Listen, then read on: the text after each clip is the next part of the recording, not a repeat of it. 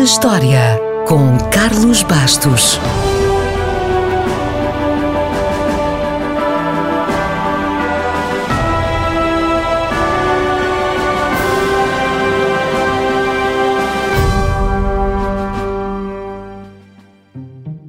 A 26 de janeiro de 1697, Isaac Newton recebeu uma carta enviada por um amigo com um problema matemático e com a indicação de que tinha apenas seis meses para encontrar a resposta.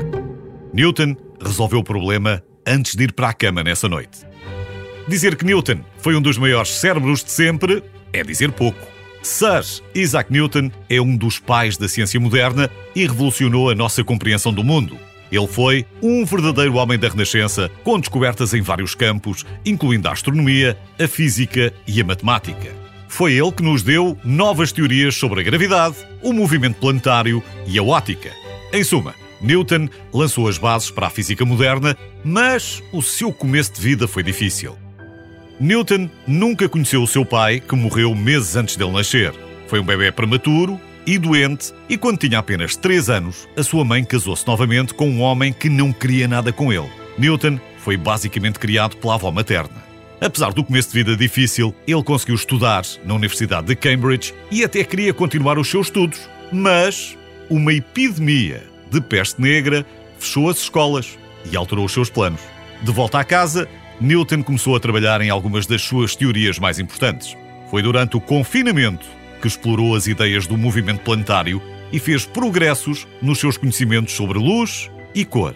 Foi também nesta altura que fez avanços na sua teoria sobre a gravidade. E segundo a lenda, a explicação surgiu quando viu uma maçã cair no seu jardim. Se a maçã lhe caiu ou não na cabeça, isso é outra história. Mas a macieira ainda existe, ainda lá está, no mesmo local. Apesar do brilhantismo, Newton entrou em vários conflitos com outros cientistas e matemáticos. Ele e Robert Hooke tiveram uma rivalidade duradoura. Hooke achou que a teoria da luz de Newton estava errada e denunciou o trabalho. Mais tarde, também acusou Newton de ter plagiado o seu trabalho sobre o movimento dos planetas. E não foi o único. Também o matemático alemão Leibniz entrou em conflito com ele sobre a questão de quem teria descoberto o cálculo infinitesimal primeiro.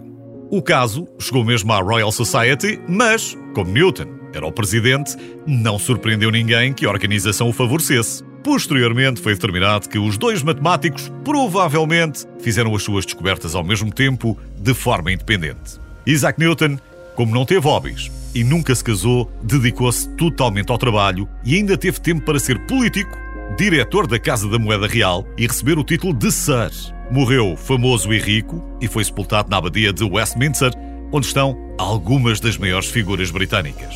Resta saber se teria tido tempo para nos apresentar teorias tão brilhantes se a epidemia não tivesse fechado as escolas e não o tivesse obrigado a confinar. Ou será que a história teria sido outra? Nunca o saberemos, mas uma coisa é certa: que Newton aproveitou bem o tempo que esteve em casa, lá isso aproveitou.